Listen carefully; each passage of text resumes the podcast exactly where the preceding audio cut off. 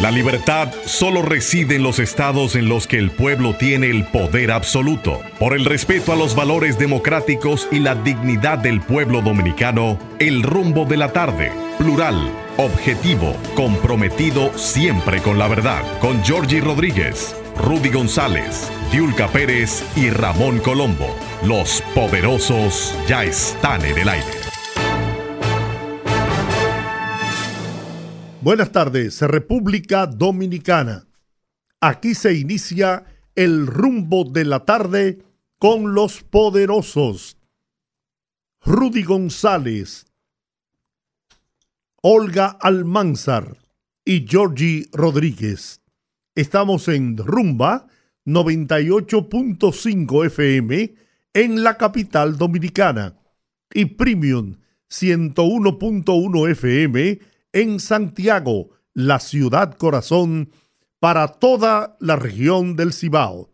En la parte técnica, Sandy Papo y Juan Ramón, que hacen posible la calidad de esta transmisión. Buenas tardes, amigos. Buenas tardes a toda la audiencia del rumbo de la tarde. Aquí estamos, aquí estamos en esta tarde para precisamente acompañarles por las próximas dos horas para analizar todo lo que acontece en el país y allende los mares. Bienvenido, don Rudy González. Buenas tardes, Olga, Georgie, Sandy, Juan Ramón, amigos que están con nosotros. Qué bueno que nos acompañan en esta tarde, tarde del miércoles, mitad de semana, de ya la penúltima semana del mes de abril. Señores, cuatro meses se nos van ya. Nos están quitando de las manos. Yo, tú, pues, sácate el arbolito ya. para, comenzar, a poner el arbolito ya. Ay, Dios mío. Mira, interesante lo que ocurrió hoy en el acto de celebración del 75 aniversario del periódico El Caribe. El Caribe, 14 eh, eh, de abril de 1948, cumple 75 años, es, el periódico de mi formación. Yo me formé en el Caribe cuando apenas tenía el Caribe 19 años. En el 1967 entré yo al Caribe, se fundó en 1948, 58, 68, 67, 19 años. Y eh, guardo los más imperecederos recuerdos. Qué bueno, qué, qué, buena experiencia eh, la formación durante 17 eh, años que trabajé en el Caribe, allí me hice profesional del periodismo, eh, saqué mi título de la universidad, eh, allí comencé siendo corresponsal de Associated Press. mi vida periodística, y guardo tan buenos recuerdos. En este aniversario 75 del Caribe, no me invitaron, no fui. había un acto en, en, en, el Hotel El Embajador un acto muy bonito de, aniversario en el que estaban varios presidentes, eh, expresidentes, Laura Chinchilla, eh, varios expresidentes, Macri, eh, invitados, y había una suerte de coloquio. Estaba el expresidente Leonel Fernández, había una suerte de coloquio allí hablando sobre el tema de libertad de prensa, de democracia, de... Ese es el tema, la libertad de prensa.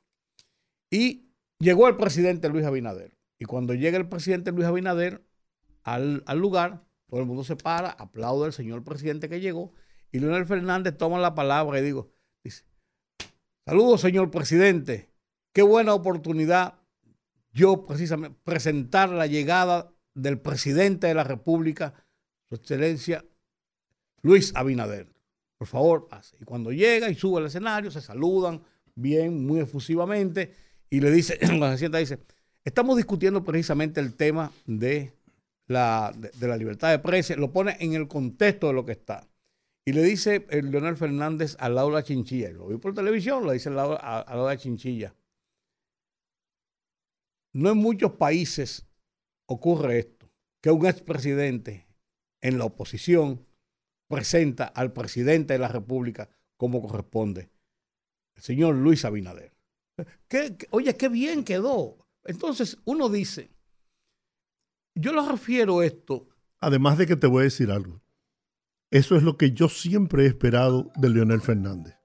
Que es lo que debe ser. Es lo que debe es lo ser. que debe ser. Y además, él es una persona educada y todo. Lo que, lo que quiero decir con esto es la simbología. En mi artículo de hoy, precisamente en el listín diario, que hablo de partidos y democracia, yo planteo precisamente esto de que la clase política de República Dominicana, a propósito de la encuesta RCC Media, plantea la desazón que tiene el dominicano con la clase política y con la democracia en sentido general.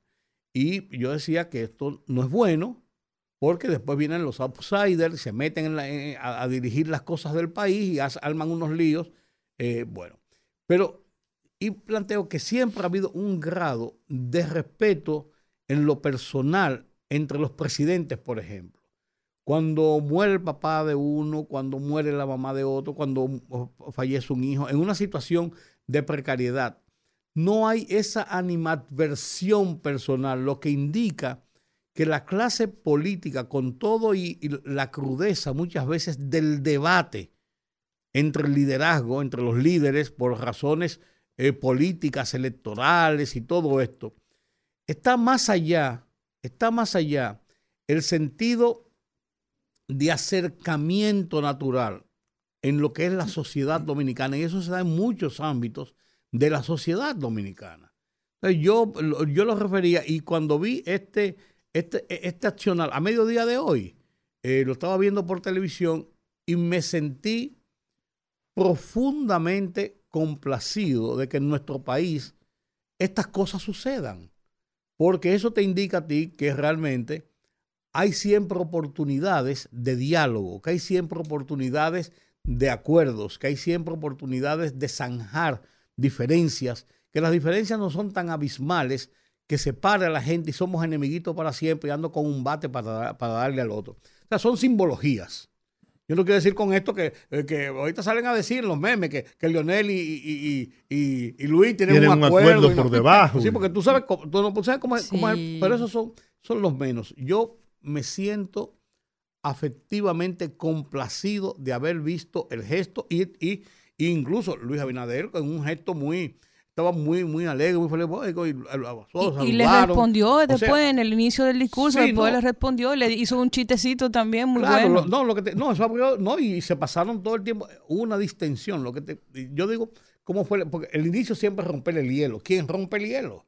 Porque es, más complicado, pues si tú rompes el hielo, ya después de ahí todo transcurrió normal. Lo que te quiero decir, yo como dominicano, como periodista tantos años en ejercicio y que uno ha visto tantas cosas y que uno ve todos los días, a veces situaciones insalvables. Cuando yo vi ese gesto multiplicado, incluso te digo, con otros gobernantes extranjeros que estaban ahí con una audiencia de primera, de, primer orden, eh, ahí estaba la clase política, la clase empresarial, y vuelvo y digo, con, con lo digo y lo reclamo yo que trabajé 17 años, soy, de los formadores del Caribe, no me invitaron, pues está bien, yo no tenía por, no tenía por qué invitarme. No había silla para mí, bien. Pero déjame decirlo, yo no, no me, no, pero, no, me corte los ojos. Es, válido, es válido. Pero déjame decirlo, qué bueno, qué bueno, vuelvo y repito eso. Y yo creo que es, es un, son luces de esperanza de que, de que, en el país siempre hay posibilidades de eh, caminar por la vía del diálogo, de la concertación, de los acuerdos, porque hay puntos, a final de cuentas, puntos comunes que nos unen. Que nos unen.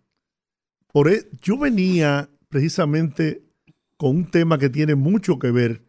Yo no había visto esa transmisión. Te confieso que me entero ahora. He estado eh, un poquito afectado de la gripe y me mantuve en cama hoy eh, casi el día entero durmiendo. Pero bueno, sí, tratando de descansar, ¿no? Pero bueno, yo te comentaba antes de iniciar el programa que tenía un tema que posiblemente me pueda crear críticas eh, por personas que entiendan que mi posición no, no se ajusta con el aspecto humano, cosa que no es cierta. Si alguien eh, le preocupa la condición humana, es a mí siempre, toda mi vida, desde muy niño, desde jovencito. Eso fue lo que. La fotografía de ellos dos. Sí, sí. Una fotografía que toma el listín diario. Claro. Fue lo que recibí como enseñanza de mis padres. Y, lo hacía refiriéndome a la, a, la, a, la, a la campaña que se ha desatado con relación a la calamidad que se presentó en, en el Hospital Materno Infantil San Lorenzo de los Minas. Una tragedia que ha consternado al pueblo dominicano, porque eso toca el sentimiento, la sensibilidad de uno como ser humano. Pero he sentido que hay sectores que han querido utilizar eso como arma política para, para arremeter contra el gobierno. Y yo le pregunto, ni siquiera contra los médicos, porque yo me pregunto, ¿y un médico se sentirá cómodo y feliz con hacerle daño a un niño? ¿Con privar de la vida a un infante? Quizás un descuido, una incapacidad es posible, pero en el corazón de un médico y de cualquier ser humano, ¿sería capaz de, de tomar acciones para, para matar, para quitarle la vida a un niño? Imposible. Solamente que sea un monstruo. Entonces, yo siempre le he reclamado al presidente Fernández, de quien me precio de ser su amigo y de haber recibido siempre de él un trato eh, de, distinción. Y yo lo he reciprocado igual.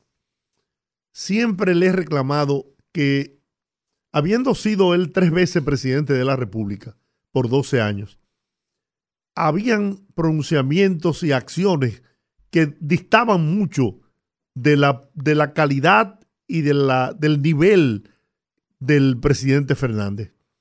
Y que se estaba dejando quizás arrastrar por el tema político partidario y sus aspiraciones y ambiciones de volver a ser presidente. Y estaba descuidando una parte que, que el país valoraba en él, que era la educación, la ecuanimidad, y que él debía constituirse en una fuente de consulta, como lo fue el presidente Balaguer.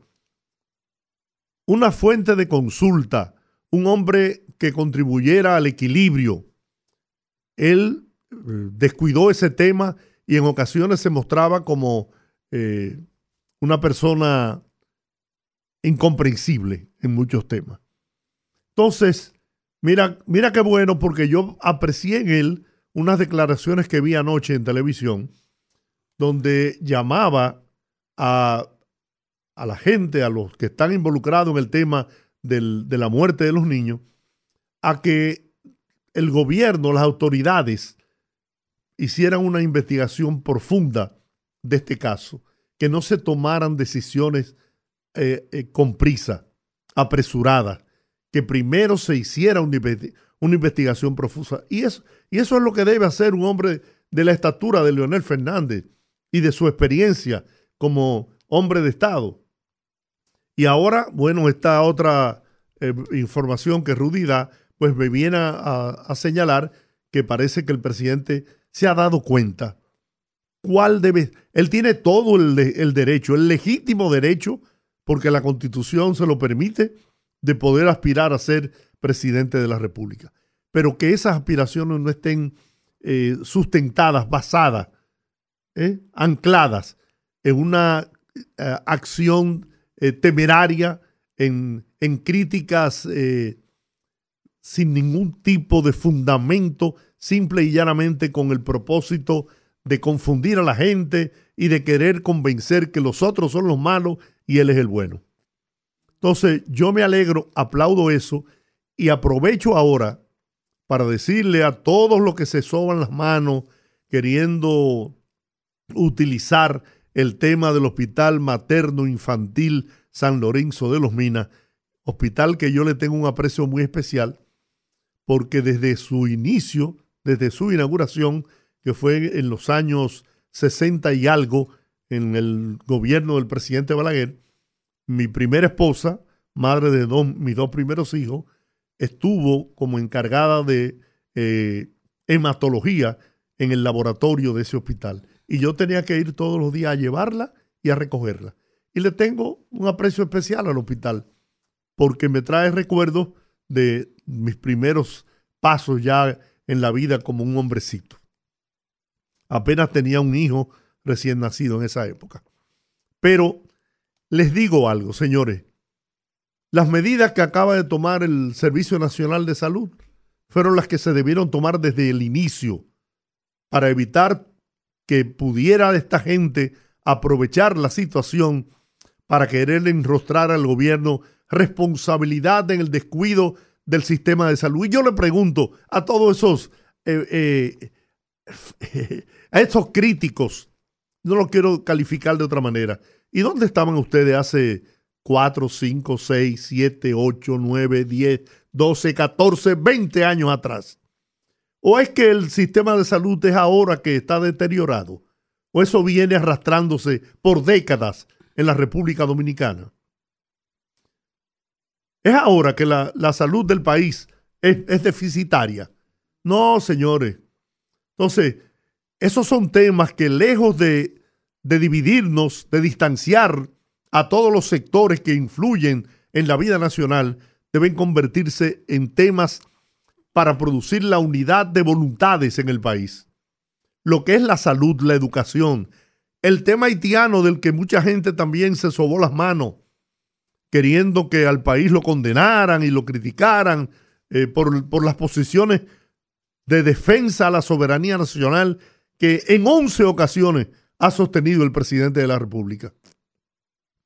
No quiero verme ahora como el defensor de Luis Abinader, no soy ni el relacionador público y mucho menos vocero del presidente ni del gobierno, pero sí yo creo que debemos recurrir a la, a la sensatez. Señores, este país necesita de sus mejores voluntades, de sus mejores talentos, de su mejor gente. Nosotros hay temas en los que debemos dejar a un lado los intereses políticos partidarios y aunar esfuerzos para que este país de una vez y por todas pueda salir del atraso en que siempre ha vivido. No es fomentando la división y el odio y la rivalidad, no. Hay temas que nos unen porque son temas que benefician o perjudican al pueblo dominicano. Y esos son temas en los cuales todos, todos los políticos del país deberían apostar en una misma dirección. Eso lo quería decir. Yo soy de los que más le ha lacerado el alma la muerte de todos esos niños. Yo vi anoche en el noticiario de Alicia Ortega eh, testimonio de madres que decían, pero mi niño estaba bien. Y cuando volví me dijeron que había muerto. Y eso le parte el alma a cualquiera. Eso es muy triste, tú ver una madre tener que aceptar porque sí que su hijo murió, sin que ni siquiera le dieran una causa justificada. Pero de ahí a usted querer crucificar ahora, porque vuelvo y repito, yo no me atrevo a pensar, ni siquiera a pensar, que un médico, mire señores, para estudiar medicina hay que tener una gran sensibilidad humana. Yo sé que muchos los califican de negociantes, que no juegan con su dinero, sus consultas, los precios que cobran, pero el que se pasa 10, 12, 14, 15 años para llegar a tener una especialidad y ser un médico eh, reconocido, de reconocida calidad y experiencia, tiene que cobrar también. Porque es un sacrificio lo que ha hecho. Y es una profesión. Pero hay médicos, y yo conozco miles, miles de médicos que tienen su título de medicina y su ejercicio profesional como un sacerdocio. Y nosotros, Rudy y yo, tenemos amigos en común que así lo han hecho. Ahí está el doctor eh, César Mella, el doctor Montero. Jesús Férez Iglesias. Jesús Férez Iglesias, la doctora Mónica Serma, eh, Torman. y otros más. Muchos amigos más. Yo tengo un amigo, el doctor Meléndez, que es mi cardiólogo, que es un hombre de una sensibilidad. El doctor Rafael Mena, pediatra, que son, tienen sus consultorios, sus clínicas, pero a la hora en que se hace necesaria la solidaridad humana, lo hacen con un desprendimiento como el que más. Entonces yo no quisiera que me malinterpreten en este comentario, porque únicamente lo que me mueve, y lo digo de corazón, lo único que me mueve es la preocupación de que si en este país las fuerzas políticas y sociales y religiosas y empresariales no suscriben un pacto alrededor de cuatro o cinco temas que son fundamentales para lograr una vida digna del pueblo dominicano, vamos a seguir de fracaso en fracaso. No importa que cambiemos de gobierno cada cuatro años, porque vendrán las mismas trabas, las mismas zancadillas, las mismas críticas, y al final, al final, no se resolverá nada. Don, don Giorgi, yo me quiero unir a ese comentario en el sentido de que aquí ningún partido político tiene la moral para criticar a otro en materia de salud. Yo creo que tan malo es lo que pasó. E Ni de educación tampoco. No. Tan malo es lo que pasó en relación al caso de, de la maternidad de los Mina. Tan malo es lo que pasó como tan malo es que alguien se atreva a utilizar eso con fines políticos. Yo creo que eso es despreciable. Entonces, yo creo eso. Yo creo que aquí estamos claros que aquí la, la salud durante 60 años no ha dado grandes avances. Sí, es verdad, tenemos una ley de seguridad social. Nuestra propia constitución establece el derecho a la seguridad social.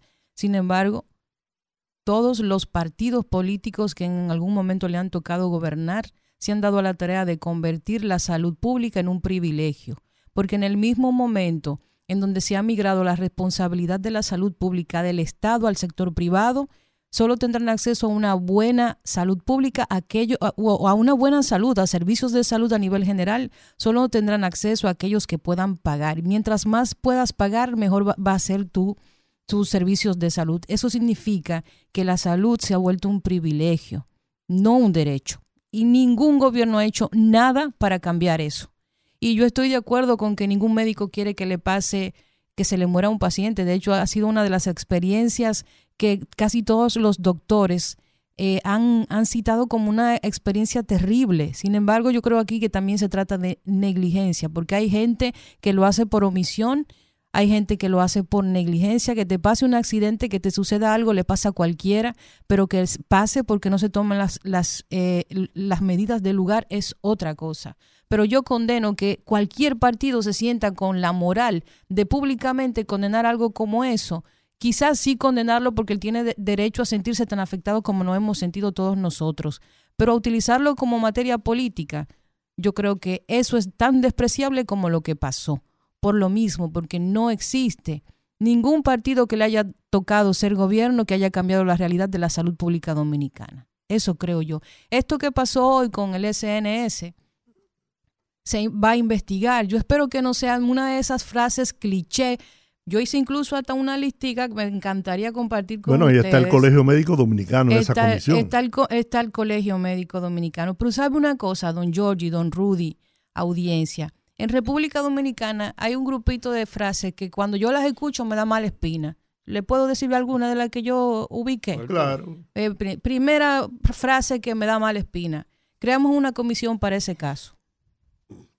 Segunda frase, haremos una investigación profunda. Tercera, eso no va a quedar impune. Cuarta, vamos a llegar hasta las últimas consecuencias.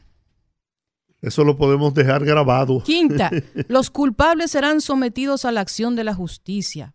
Sexta, en este caso no habrá vacas sagradas. Mm. Y séptima, rendiremos un informe en cuanto termine el proceso de investigación.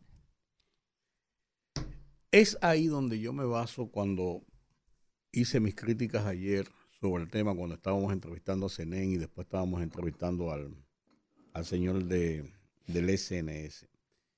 El tema está en que en la denuncia que se hace, que fue a través de un programa de investigación de Nuria Piera, que está investigando un tema y resultó que cuando llegó allá, y lo dice, ya lo dice, encontró otra serie de situaciones.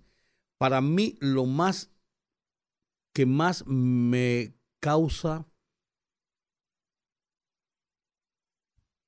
yo no voy a decir indignación, pero sí me causa eh, asombro y me da la espina de que van a tratar de echarle un cubo de agua fría, es primero el tema de la suspensión que debió ser en principio, si era necesario, y no comenzar a defender una causa que usted no conocía. Uno. Pero hay un tema dentro de todo que salió a relucir y es el hecho de que se estaba falseando la documentación de las fechas que tenían los neonatos o los, los, los, los, los embriones. Los niños. Los neonatos, sí. Para ponerlo en una franja de alto riesgo y tratar de justificar las muertes.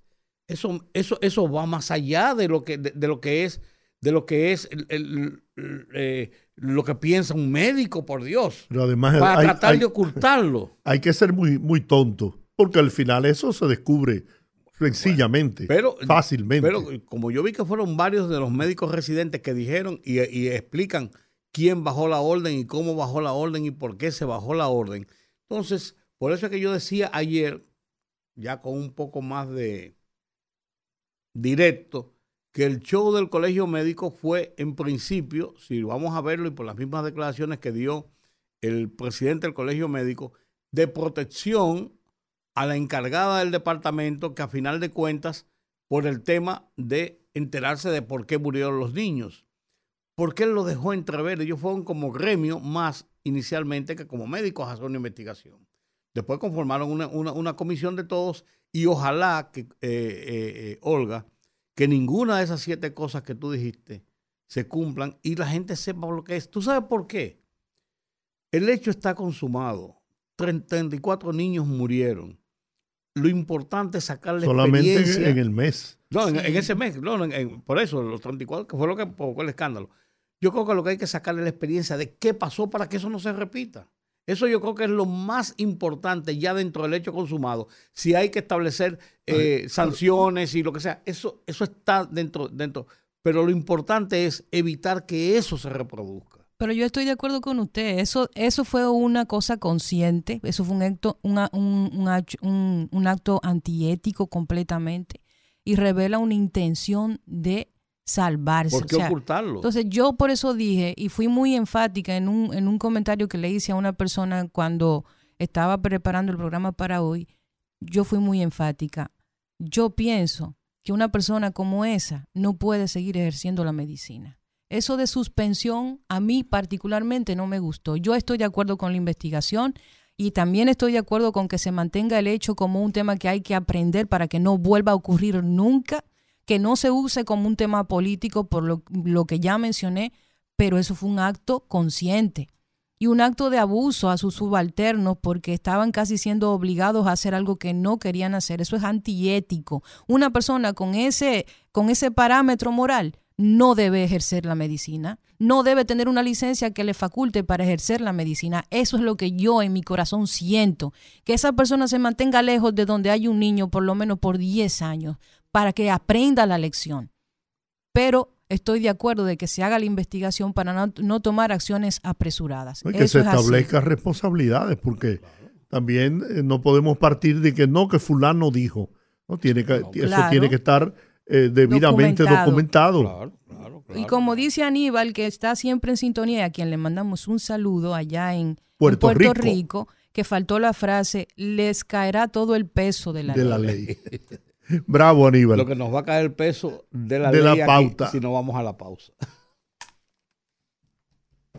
El rumbo de la tarde, el rumbo de la tarde, el rumbo de la tarde, el rumbo de la tarde. Bien, pues estamos, de regreso estamos, en, el aire. en el rumbo de la tarde. Miren, eh, en lo que hacemos contacto ¿no? con la entrevista que vamos a tener a continuación, quiero decirles que eh, un día como hoy, 19 de abril de 1906, nació el maestro Luis Alberti en La Vega, República Dominicana, músico, arreglista, director de orquesta, maestro de canto y compositor dominicano que hizo grandes aportes a nuestra música el merengue. Luis Alberti con elementos novedosos de la tambora y acordeón, le dio un giro armónico al merengue típico. Además, con la incorporación del saxofón, las trompetas y el piano, lo llevó a los salones urbanos. Su merengue Compadre Pedro Juan, escrito por él en 1936, es, sin lugar a equivocarme, sin ninguna duda, el más emblemático merengue de la historia en la República Dominicana. Luis Alberti, que fue el fundador de la orquesta, en ese entonces se llamaba, en sus inicios, la Orquesta Generalísimo Trujillo, que luego de la caída de la dictadura pasó a recibir el nombre de la Orquesta Santa Cecilia, donde hacían gala de su voz figuras de la estatura de Pipí Franco y la espiga de ébano, Rafael Colón. Ahí tenemos el merengue histórico, compadre Pedro Juan, de el maestro Luis Alberti.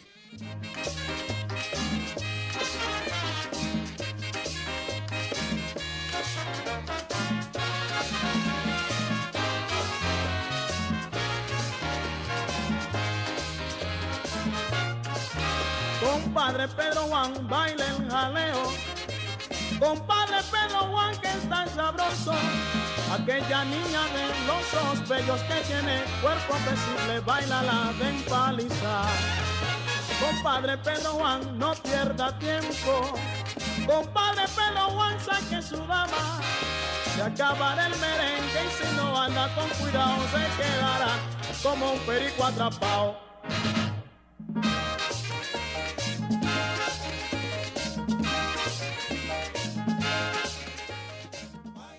Buen homenaje a uno que lo merece y también a una que lo merece un día como hoy, ya que estamos en, en, estos recuerdos, una que fue grande, muy querida en República Dominicana, nuestra Sonia Silvestre.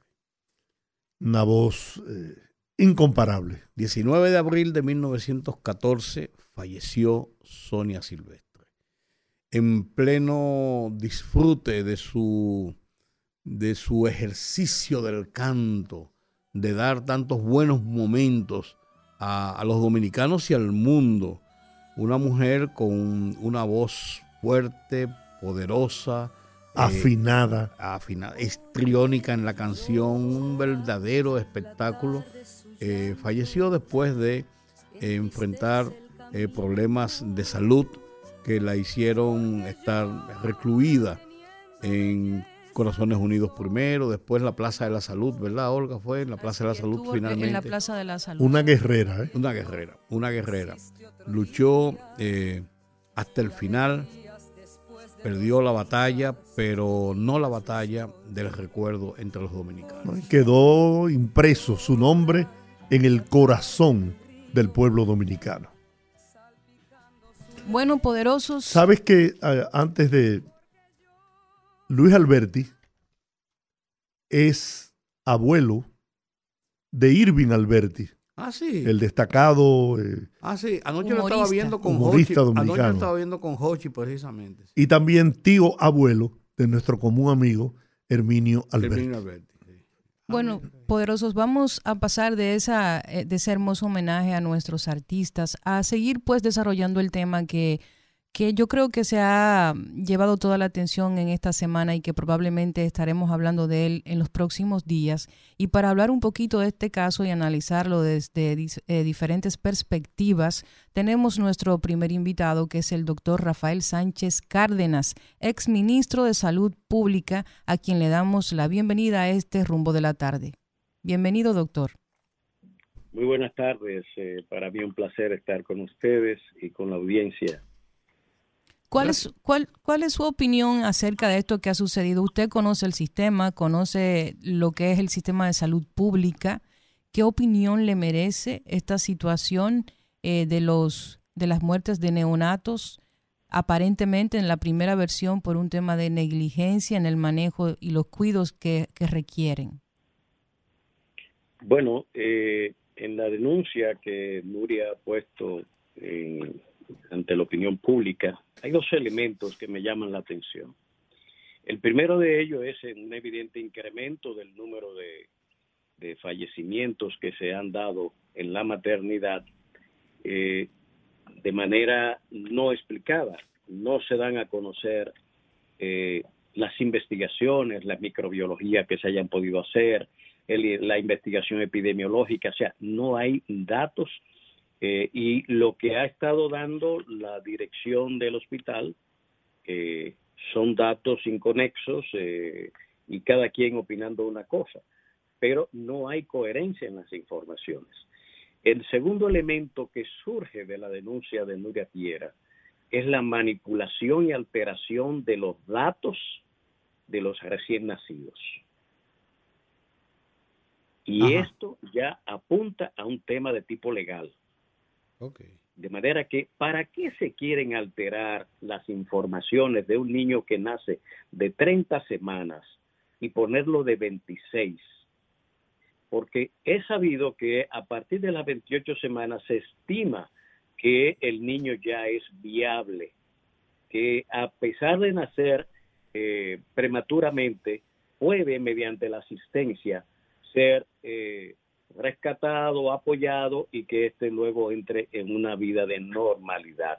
Eso lo sabe todo el mundo y muchas eh, personas han nacido de 28 o 30 semanas prematuramente y están viviendo y bastante bien. Ahora, de ahí en de 28 semanas hacia atrás son la, fase de neonato. Y ahí lo están convirtiendo como una suerte de zafacón en el cual tiran a niños que probablemente tengan 2, 3 kilos de peso y están siendo allí puestos como eh, menores de 28 semanas porque allí están muchos imponderables en las explicaciones del nacimiento, pero después de las 28 semanas o hay membrana hialina o hay infección, en fin, hay muchos motivos bajo peso, etcétera, distrés respiratorio, etcétera. Pero casi todos son manejables. Entonces, ¿por qué la alteración? esa es la pregunta, doctor. Ahora, ¿qué, dirigida a crear unas estadísticas diferentes a la realidad. Bien, ahora bien, eh, tomando como base eso, de que fueron alteradas, que me imagino que eso debe estar sustentado por documentación, porque pueden poner en un papel que tiene 28 eh, semanas, sin embargo, el día que esa criatura nació tiene que haber sido registrado, ¿no? Presumo yo. Y eso... eso hay un expediente entonces, en ese expediente tiene incluso los chequeos prenatales. Claro. Y ahí se va estableciendo el curso de las semanas, hay sonografía, de cuántas semanas va evolucionando el, feto. Por eso le digo que es una, es una torpeza, una infantilidad, diría yo, de quien trató, o si es que así fue, de ocultar la, el, tiempo de, de, las criaturas que han perdido la vida en ese hospital, porque al final eh, con una simple investigación se va a determinar si fue falseada o no. Pero independientemente de eso, por su experiencia, yo sé que a usted le sobra. ¿Qué pudo, como, como hay descuido, hay incapacidad del personal médico que, que atendía a esos niños? Hay descuido, incapacidad.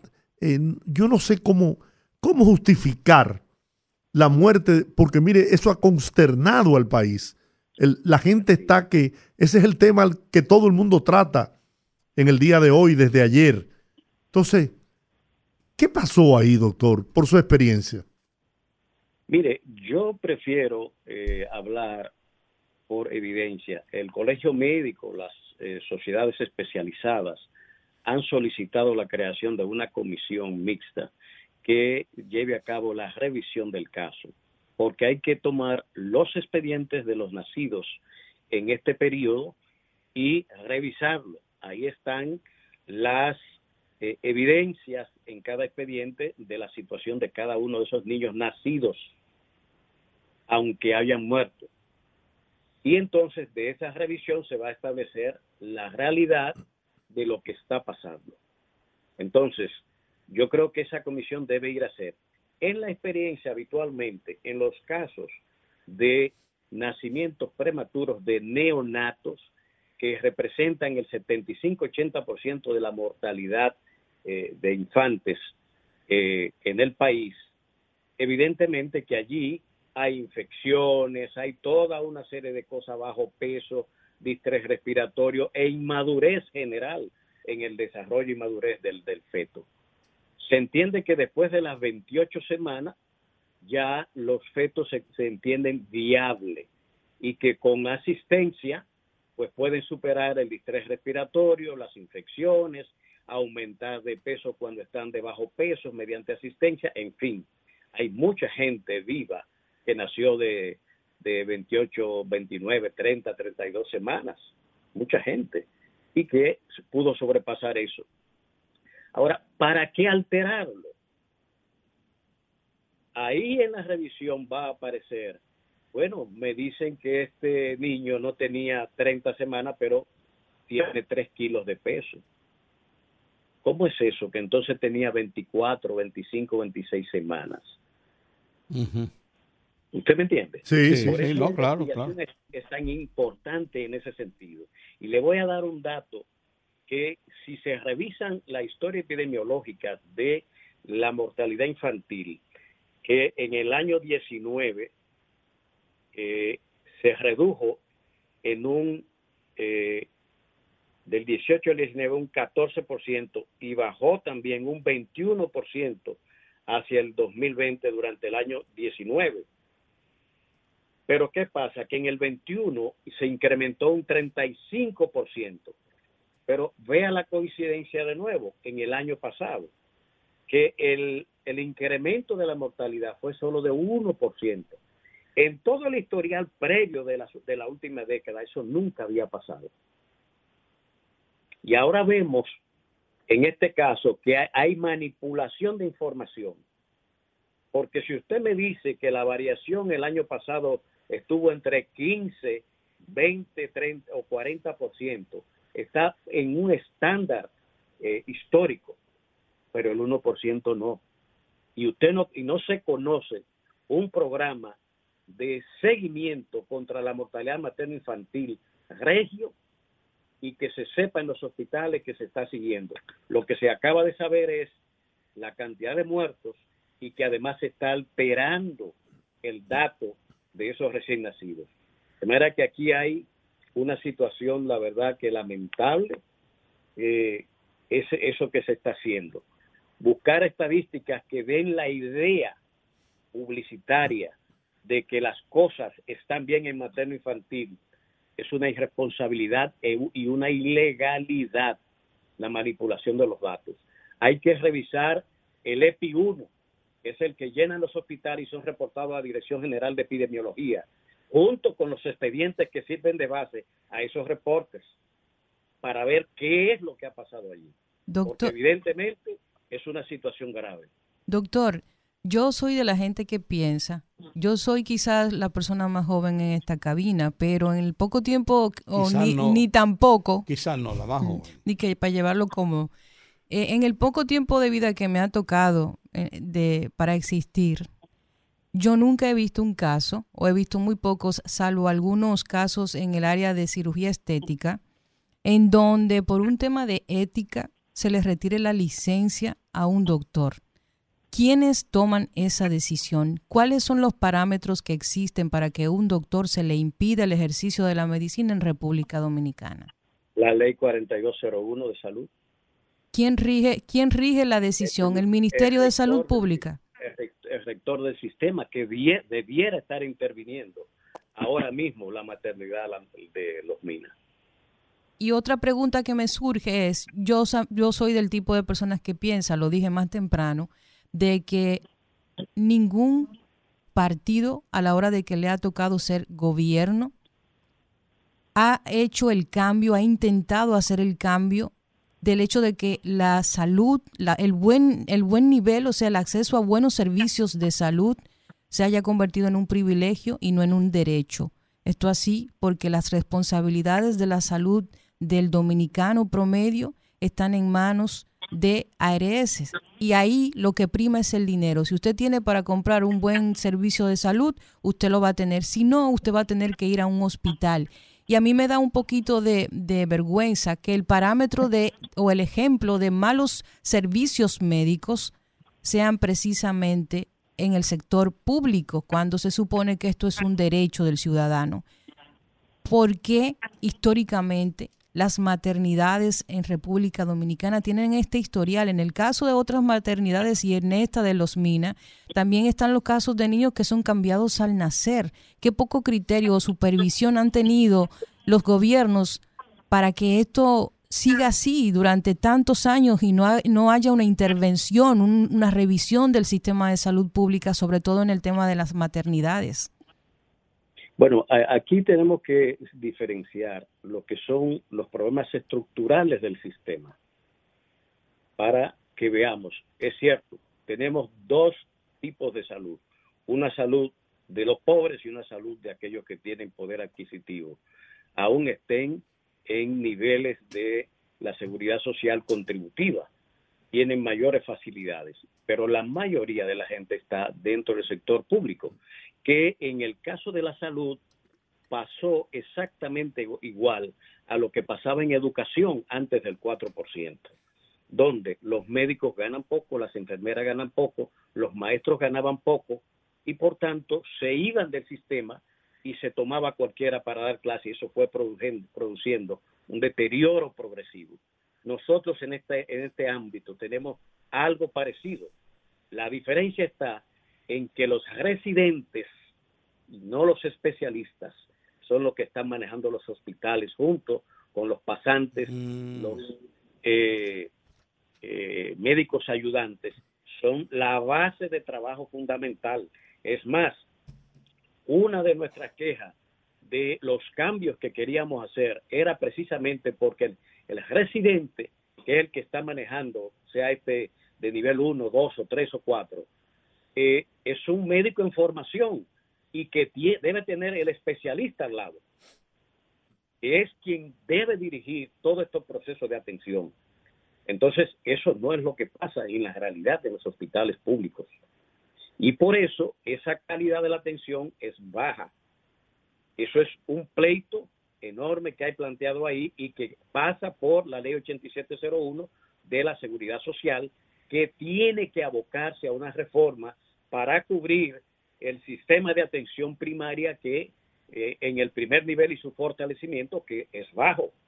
Con un presupuesto de 2%, es muy difícil mejorar la salud de los pobres. Es tremendo. sin atención primaria tampoco, pero los intereses prefieren un sistema más bien privatizado que un sistema más universal que asegure cobertura, que tenga una adscripción territorial y poblacional, donde el equipo médico responsable de esa atención primaria tenga que encargarse de seis o siete mil personas y de que sea responsable por la calidad de la atención y prevención que debe darse ahí y no sujeto a la movilidad hacia los segundos niveles que constituyen estos hospitales.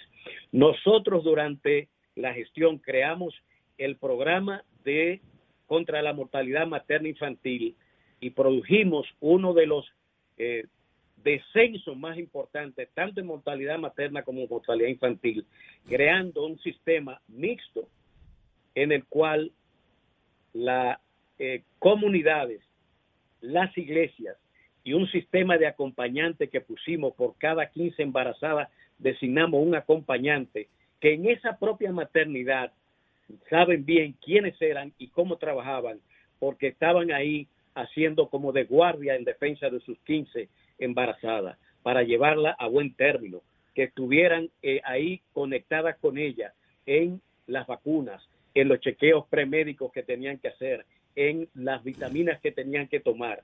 Y eso ayudó a bajar la mortalidad materna y también la mortalidad infantil, que bajó en el año 19 de 3.595 que murieron eh, infantes en el 18 a 3.096, un total de 14% y la mortalidad materna bajó un 20%.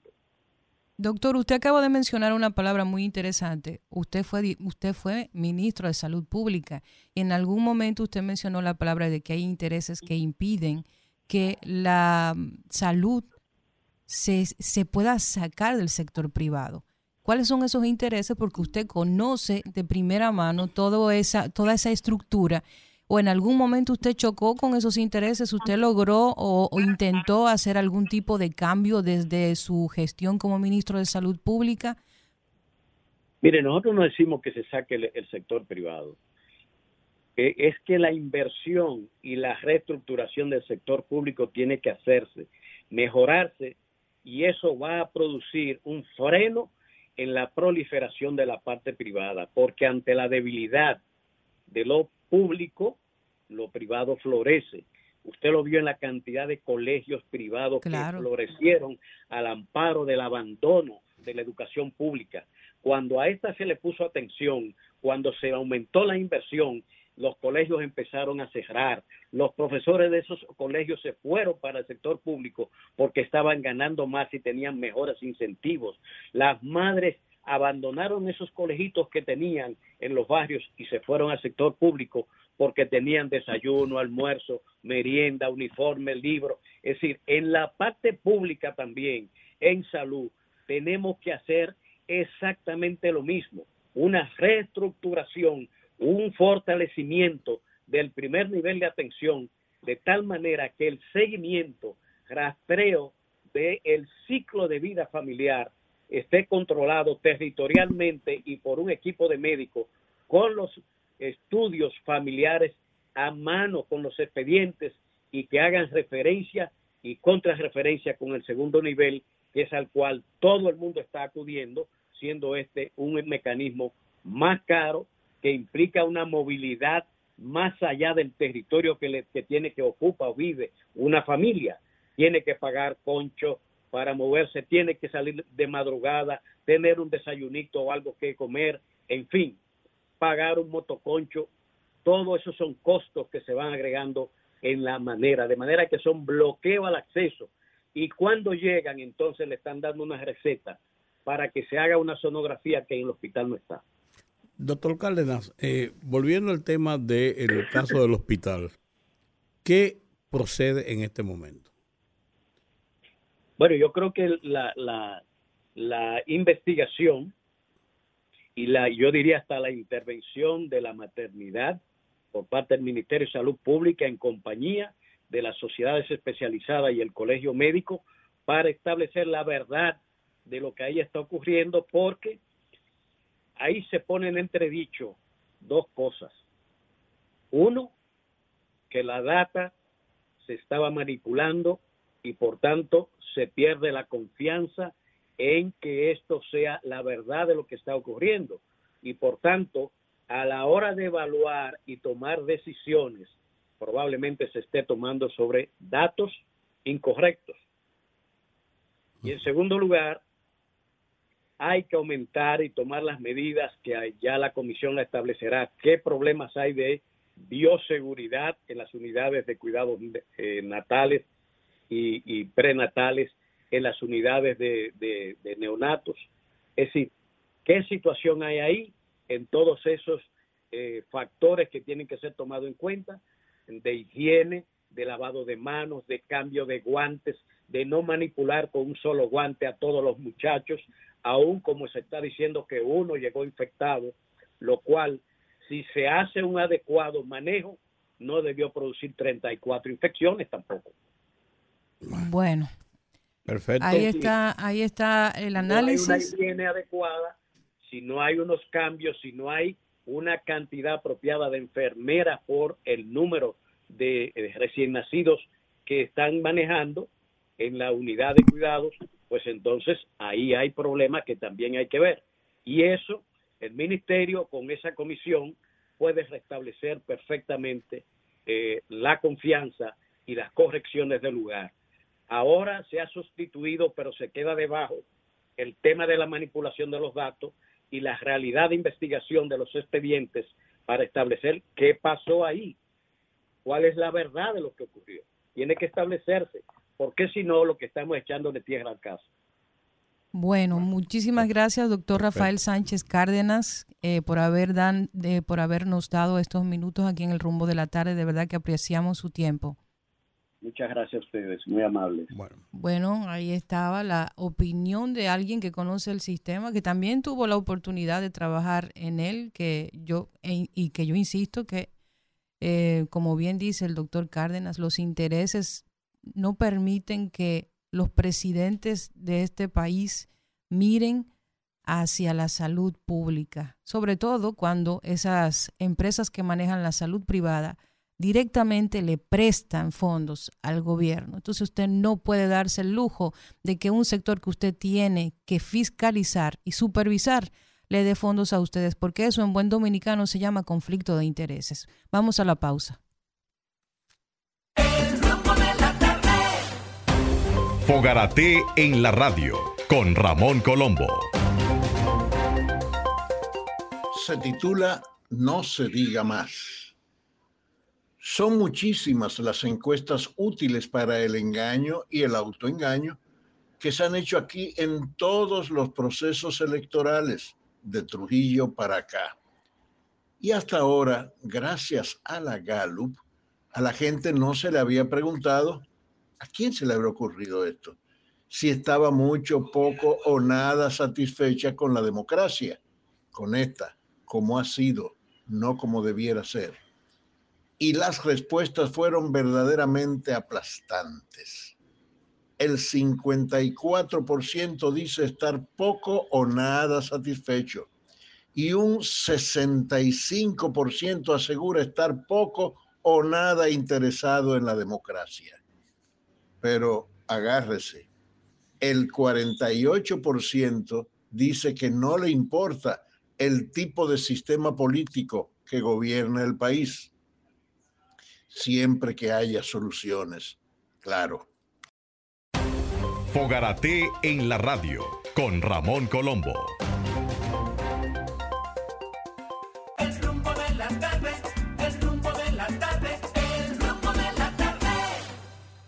Y aquí seguimos en el rumbo de la tarde y ahora vamos a pasar el micrófono a don Rudy González. Analizamos el tema de lo ocurrido en el hospital infantil, en el hospital materno infantil de los Minas, que ha sido motivo de muchas, de muchas, muchos comentarios, de muchos análisis y de poner en contexto situaciones de nuestro sistema sanitario, en este caso con eh, la muerte de niños, que esto perturba a cualquiera. ¿No es así, don Giorgi? Ciertamente. Tenemos una conversación con la presidenta de la Sociedad de, la sociedad de Pediatría de la República Dominicana. La, doctora Luz Herrera. Luz Herrera. Bienvenida, doctora, al rumbo de la tarde. Hola. Sí, buenas. Sí, buenas, buenas tardes, doctora. Este, este tema que ha surgido desde el fin de semana, después de un programa de televisión de la periodista Nuria Piera sobre lo que está ocurriendo en el, en el Hospital Materno Infantil, se ha puesto en el contexto nueva vez esta situación del trato con los niños. Recordamos aquella vez el tema en el hospital Robert Rick Cabral, desafortunado porque hubo fallecimiento, fallecimientos de niños que hubo de ser eh, motivo de escándalo y ahora esta situación del el materno infantil San Lorenzo de los Minas. ¿Qué conocimiento tiene la Sociedad Dominicana de Pediatría de esto que está ocurriendo allí? Bueno, el conocimiento que nosotros tenemos es el mismo que tienen que tienen todos pero yo digo que esta eh, tiene el agravante de que hay falsedad aparentemente de datos mm. es una situación que tiene que investigarse cierto es cierto porque si eso es cierto eso eh, complica más la situación, porque aparte del número de niños fallecidos, esta situación de falsedad de datos. ¿Y por qué lo complica? Porque con las estadísticas es que se toman las medidas correctivas de, de, de los problemas. Entonces, eh, esto impedía quizá de que tomaran medidas correctiva, aparte de una situación que me asombra, es que eso fue en febrero que, que fallecieron todos esos niños y se supone que debe haber un sistema de alerta epidemiológica que, que, que diga que se están muriendo y que hay que tomar medidas y este sistema de alerta pues no se activó. Entonces, todo esto complica la situación. En un hospital como el materno infantil, que tiene tantos casos que recibe de nacimientos de niños y de los primeros cuidados, los primeros días y hasta semanas, ¿qué más o menos puede ser una cifra dentro de lo que es el sistema de salud de República Dominicana? Yo no diría normal, nunca es normal, pero más o menos la estadística plantean unos parámetros de lo que debe ser la mortalidad en, un mes? Mira, eh, hay uno, hay uno, hay unas metas establecidas de que la mortalidad neonatal al menos llevarla a 12 por mil nacidos vivos. Esa, es la meta establecida con los objetivos de desarrollo sostenible. Como país, somos el segundo después de Haití en la región de las Américas con las tasas más altas. Es vergonzoso porque esto no se corresponde con el supuesto crecimiento económico que ha tenido el país. Entonces, se necesita eh, más inversión en salud. Oye, pues esa, es una, esa es una estadística muy alta. Somos el segundo país eh, con la tasa más alta después de Haití. Más o menos, ¿cuál es la ah. tasa actual? Haití y y creo que no recuerdo si es Honduras, Nicaragua, uno de esos países. ¿Y, cuál es la tasa actual que se quiere llevar a la meta de 12 por, de, 12 por cada 100 mil? Eh, creo que anda por los 16. Doctora, a mí eh, el, estuvimos hablando con el exministro de Salud Pública, el doctor Cárdenas, y él mencionaba un tema que me llamó mucho la atención y es que el sistema de salud público tiene mucha, tiene una presencia de internos muy alta. Y eh, se supone, y todos sabemos que digo se supone porque en República Dominicana eh, todo se relaja, o sea, todo el mundo se toma ciertas licencias, incluso en temas tan delicados como la salud, pudiera existir una relación entre personas que quizás están formándose como médicos que no cuentan con todo lo que se requiere para trabajar en esas áreas. No digo que todos los casos, pero el, el tema de que los internos tengan cierta libertad de trabajar con pacientes directamente, sin supervisión muchas veces, porque lo he, lo he tenido, yo tengo mucha familia. A mí en algún punto de mi vida también me tocó ir a maternidades y hospitales eh, públicos para poder ver hospitales en sentido general, para, para ver cómo eran los servicios. Y la verdad es que muchas veces te atiende una persona que tú sabes que es un estudiante hasta por cómo maneja para, para sacarte sangre.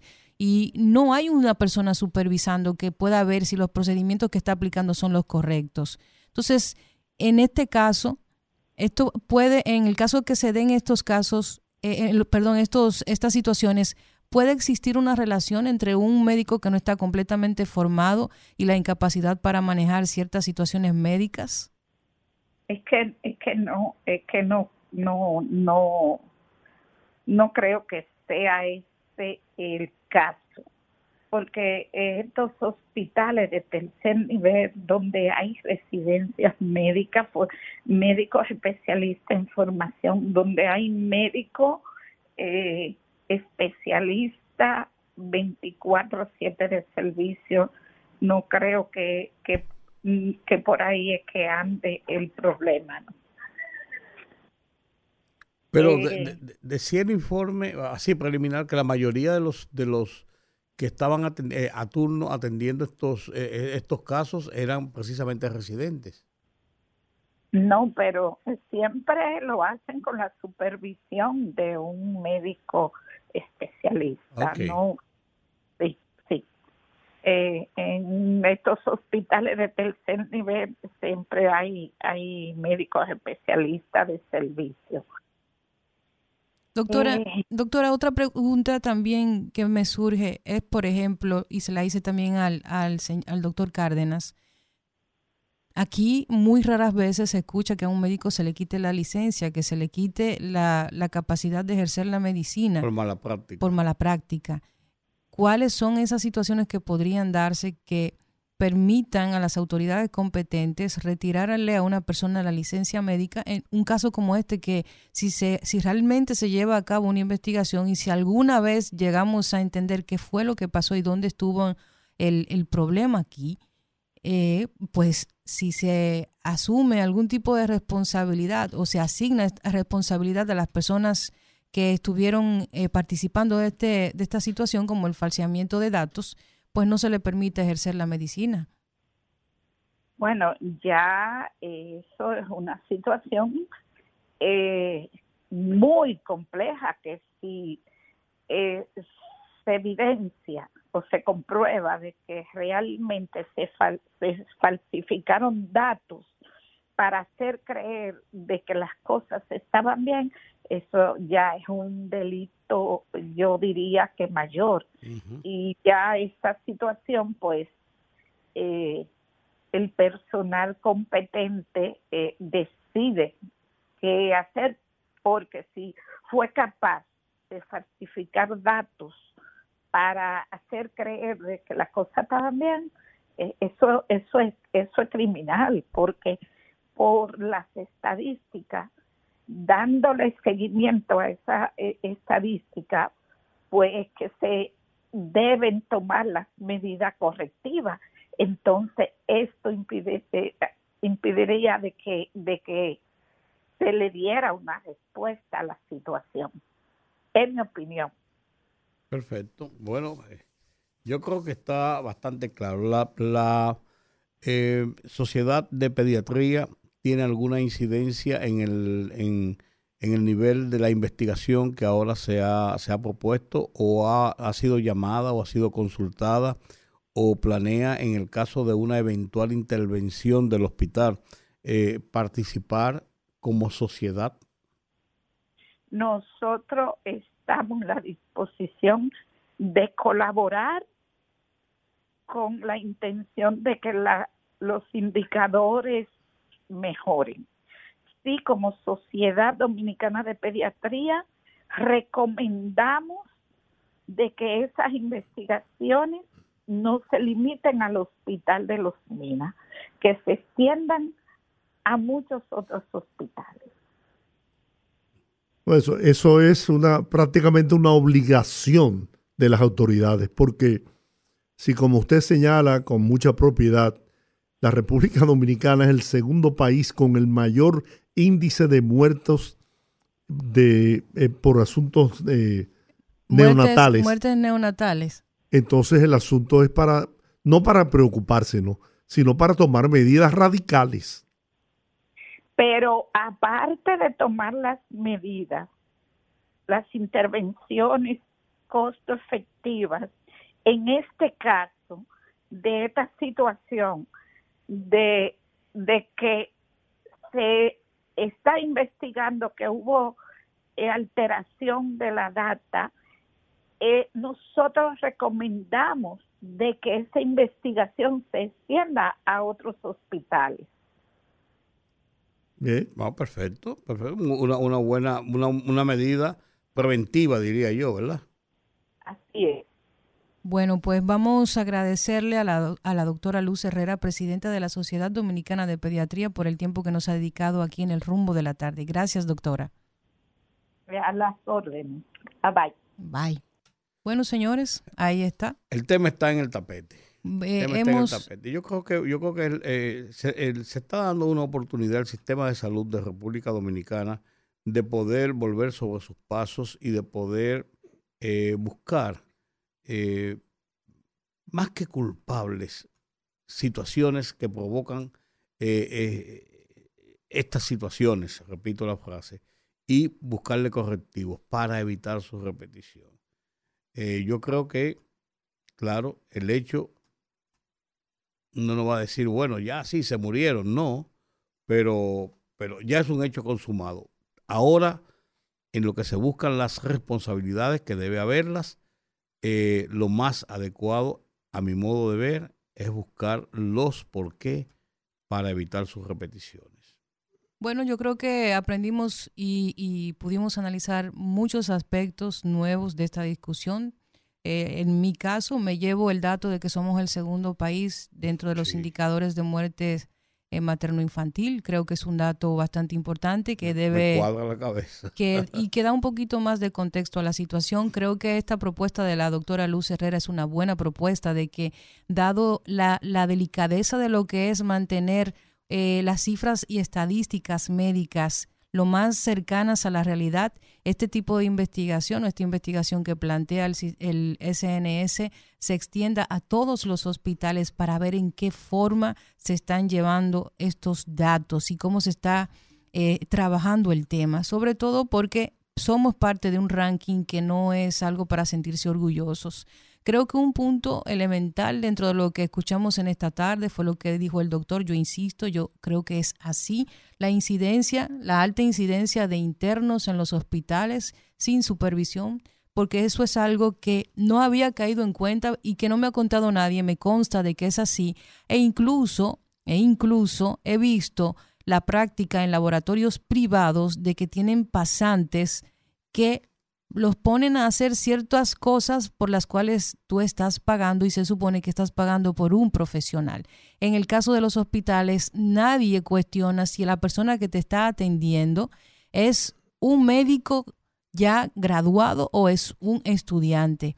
Tanto así que eh, es una práctica común los, las visitas de pasillo que dan con grupos de estudiantes de medicina y se meten a las habitaciones de los de los internos y le dicen, mira, esto es tal cosa, y mira, y levantan y ponen mano. O sea, yo creo que es un tema sumamente delicado teniendo en consideración la cultura licenciosa que existe en este país en todos los sentidos. Se supone que debería haber alguien supervisando, pero el hecho de que se suponga no implica que realmente se lleve a cabo. Yo creo que ese es un dato importante también que hemos analizado aquí y el hecho de que nuestro sistema de salud pública indudablemente necesita una revisión.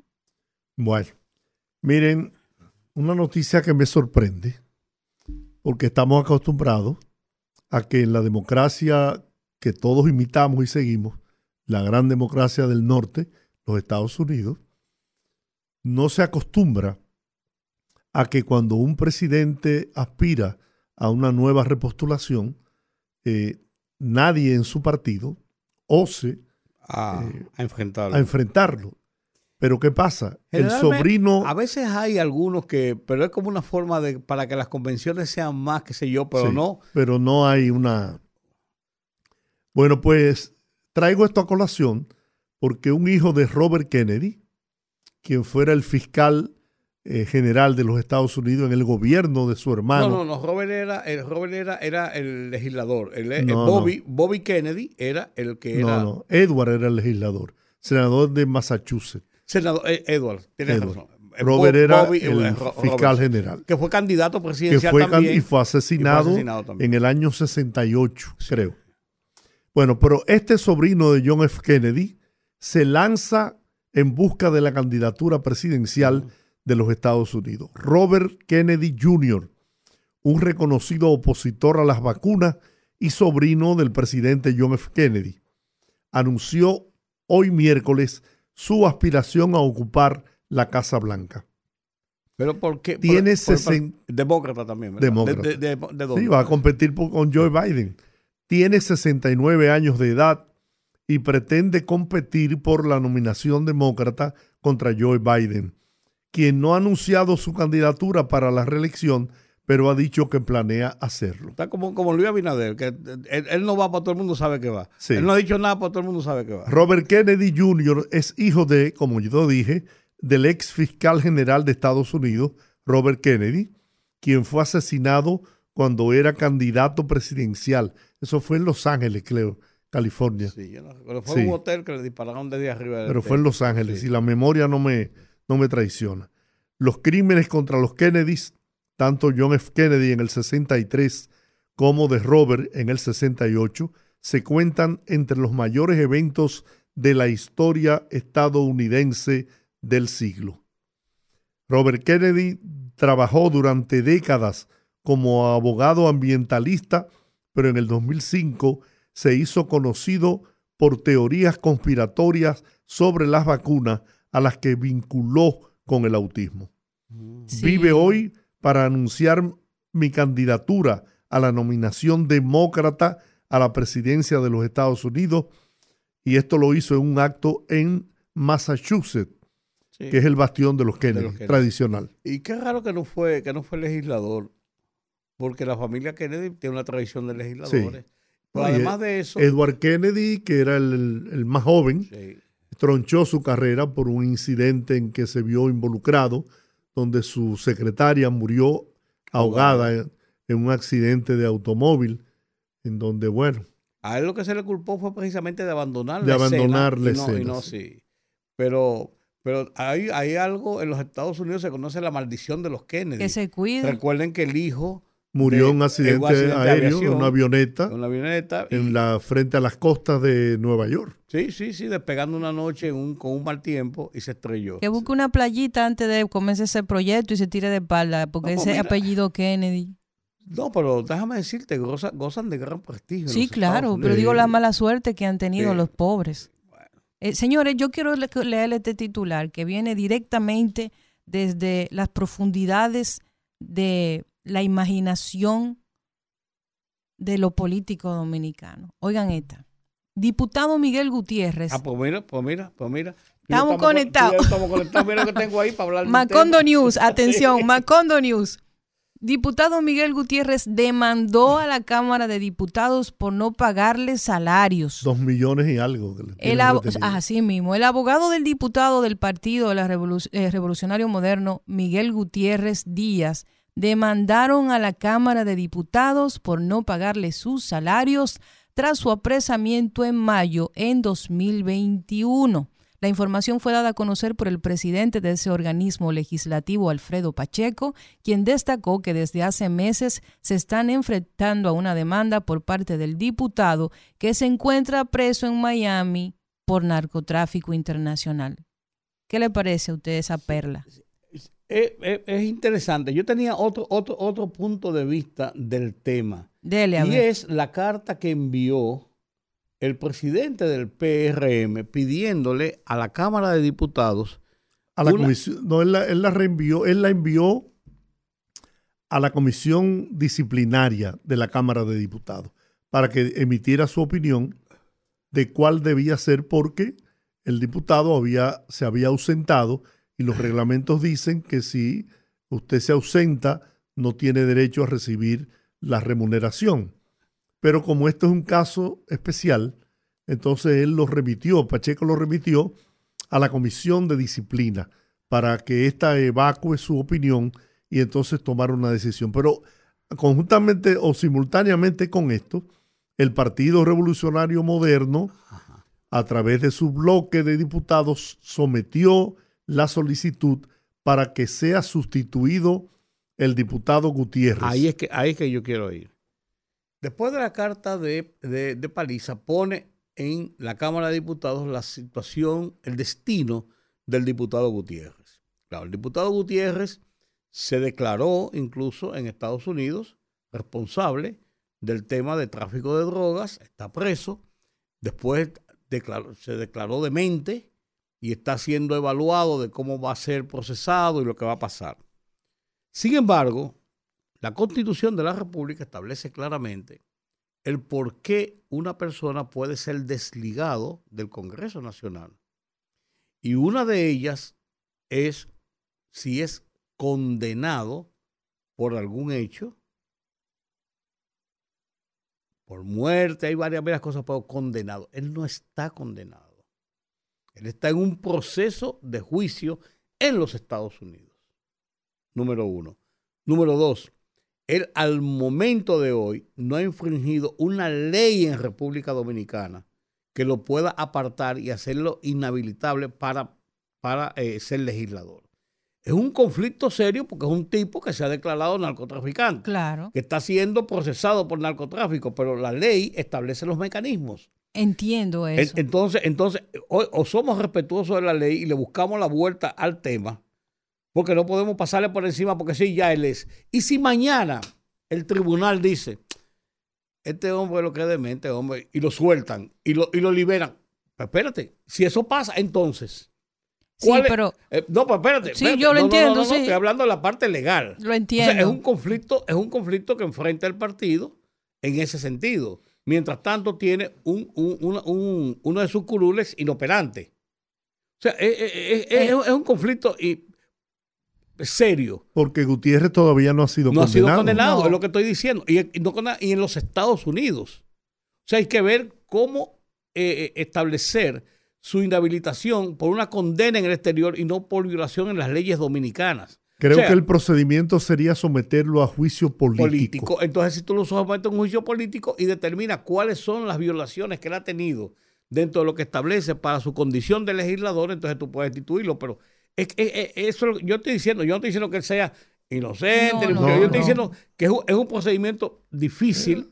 Hay, hay, normas legales que hay que... Porque te voy a decir una cosa, si es por este caso de Gutiérrez, hay como cinco diputados más del PRM que están señalados por violaciones a leyes. Ninguno preso todavía. Pues están señalados también. Y están, en proceso de investigación. Y están en proceso de expedientes. Entonces, si, eso es, entonces procedería eh, igual. O sea, es, es complejo, ¿eh? es complejo. Yo creo que eso yo creo que eso, un, abogado constitucionalista debe dar una explicación clara sobre ese tengo, tema. Tengo una información eh, y es la siguiente. Fue designado el doctor Armando Camejo como director del Hospital Materno ah, Infantil San Lorenzo de los Minas en sustitución del doctor Leonardo Aquino. Es ginecólogo, ginecólogo obstetra, egresado de la Universidad Autónoma de Santo Domingo.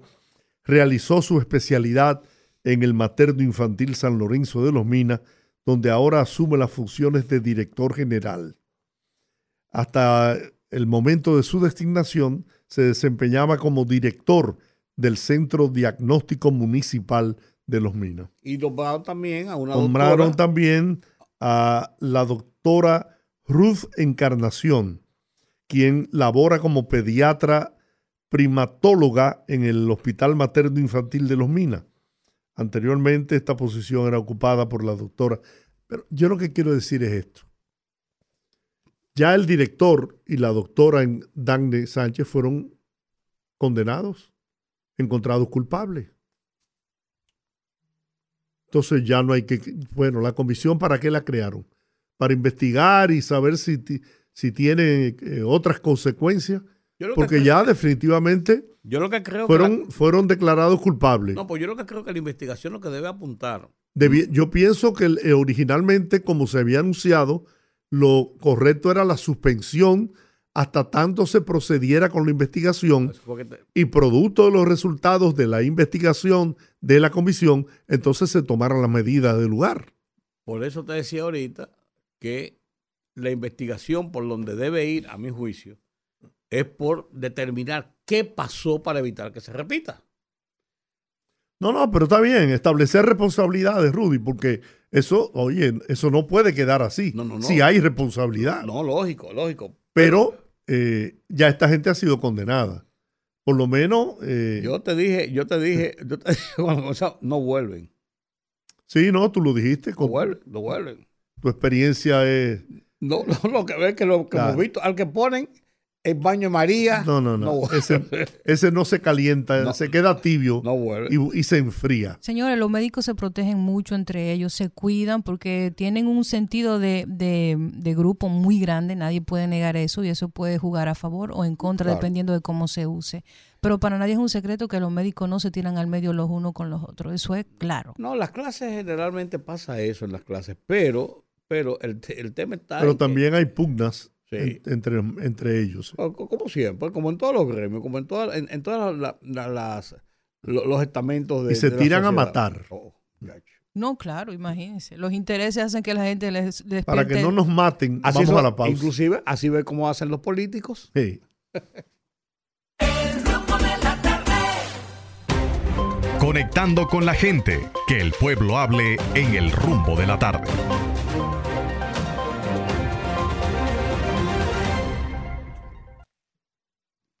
Bueno, abrimos los teléfonos. Ahora le toca a usted, pueblo dominicano. Ya nosotros hablamos todo lo que teníamos que hablar. Todo, eh, hablamos de más. De más. 809-682-9850. Repito, 809-682-9850. Las internacionales sin cargos en el 1-833-380-00 62. Y aquí vamos, rumbo de la tarde, adelante. Buenas. Buenas. Un placer estar con ustedes. Qué suerte y de Rude. Sí, señor. Sí, señor. Adelante. El, primero hoy. Usted es un hombre que está al pie del cañón. Adelante. No, no, me pierdo su programa. Eh, este programa usted es premium. Gracias. Ay, gracias. Gracias, Teodoro. Eh, don Jorge. Dígame. esa cuestión de esos niños hay que evaluar que esas mujeres que, vienen a, a, este, hospital, principalmente las haitianas, y estas mujeres de estos barrios pobres, son mujeres que no le dan seguimiento a esos embarazos y vienen con una anemia que es crónica. ¿Cómo van a ser un niño de, de, esas mujeres? Hay que tomar en cuenta todo eso, van a ser sanos. La clase media y la clase rica se mueren tantos niños así porque las mujeres le dan seguimiento y van bien alimentadas. Estas esta mujeres de estos barrios de Catanga, de Vietnam, las haitianas que vienen que no le dan seguimiento, que tienen 8 y 10 muchachos y vienen así a dar la luz. ¿Tú crees que pueden dar niños sanos? con una gripe se van un niño, esos niños. Bueno, esa es su opinión. Yo no creo que sea culpable del director, ni de médicos, ni de nada. Eso, para mí, eso es una injusticia lo que han hecho con esos médicos. Esos médicos no van a querer que se les muera. Ese es el problema. Porque los, míos, los hijos míos nacieron sanos. Porque yo le daba seguimiento. Yo llevaba a la esposa mía eh, eh, eh mensualmente a hacerse el chequeo.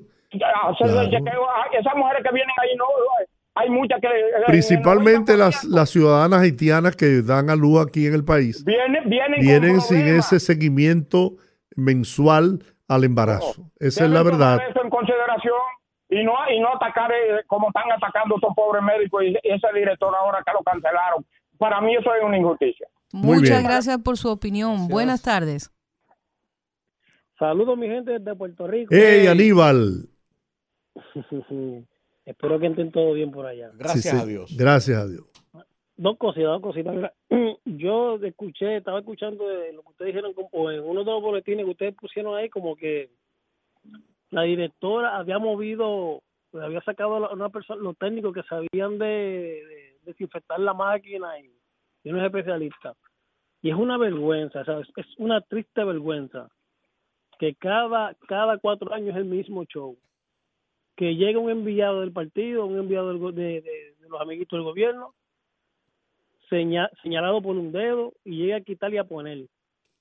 Y siempre que pone es basura, quitas a un profesional por poner a un loco viejo un, un, un es una lástima. Y con relación a la clase, a, los doctores, miren, llega el momento en que los doctores, como que ellos entienden que la protección solamente es para ellos.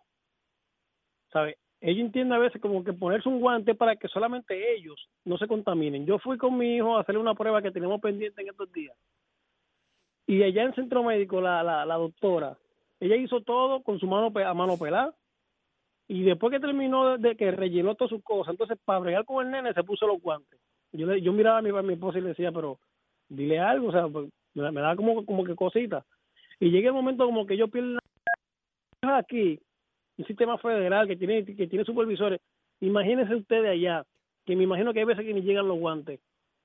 Así mismo es, Aníbal. Así mismo es. Aquí los hospitales tienen un largo historial de, de esa práctica. Incluso cuando mi mamá cayó con COVID, a nosotros nos mandaban con la receta a buscar medicamentos y, catéteres y cosas de esas. Buenas tardes. Aló. Saludos, adelante. buenas, tardes, Hola. Mire, eh, realmente 34 eh, muertes de bebé eh, prematuro es, alarmante. La muerte de un niño es una cosa dolorosa. Ahora, duele ver también cómo políticos demagogos están utilizando este tema de forma politizada. Escuchar a Roberto Rosario decir de que que en los locales pobres los pobres van a morirse. Óyame, este no es, ese no es el tema. ¿Entiendes? Además, el doctor Cadena, que, que estuvo por ahí, se le olvidó decir que en el 2019 murieron 124 niños en enero. Él no lo dijo. Eh, eh, sí, eh, es cierto. en el 2018 murieron 291. Es decir, el incremento de, de las parturientas haitianas que se, que, se ha venido que tanto eh, eh, el gobierno tuvo que tomar medidas y iniciar eh, la deportación de parturientas haitianas y salieron muchísimos políticos, inclusive Leonel, a decir que, que, que era inhumano. Pero ¿qué pasa? E, esas parturientas vienen el último mes a parir aquí, simplemente. Entonces, eso incrementa eh, eh, la tasa de mortalidad. Además, eh, la, la, la doctora que estuvo hablando de... Luz Herrera. Exactamente, ella decía, bueno, realmente no encontré ese dato, pero sí encontré un dato de, UNICEF que dice que nosotros ocupamos el, el lugar 51 de 186 países. Y además también la tasa actual es de 20 eh, 20% de, de niños fallecidos por cada mil vivos. Cada 100 mil nacidos. Cada mil. Exactamente. Por 20 de cada mil. Sí, 20.8. Ok. 20.8 por cada mil. Y eh, eh, realmente la meta es 12. Actualmente tenemos esa tasa y, y eso influye mucho eh, en la cantidad de, de parturientas haitianas que vienen a un último momento último momento. que no, no, no reciben el, el no reciben el seguimiento mensual que se debe dar a un embarazo. Claro, claro, y, llegan con temas debilidades, tal y como dijo el, anterior eh, participante. Muchísimas gracias por su opinión. Gracias por su opinión. Buenas tardes. Buenas tardes. Muy buenos datos que dio ese oyente. Eh, esos datos que estoy oyendo que es verdad. Pero en primer lugar yo le voy a decir algo como buen dominicano que me siento y soy. Número uno, ningún médico, ningún médico quiere que se le muera un paciente. Es lo primero. De que hay descuido a veces es verdad. Pero estos políticos, cuando están en el lado opuesto, son los primeros que comienzan a criticar el otro que está en el otro, en el lado derecho. Cuando este señor que está ahí estaba afuera, él no se cansaba de criticar. Los hospitales, señores, no sirven. Usted va a un hospital y da vergüenza.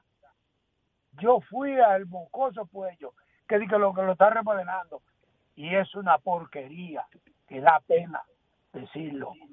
Quieren culpar a los médicos, y los médicos son gente, igual que todo el mundo, que pasan toda su vida matándose, pasando mala noche, estudiando, para que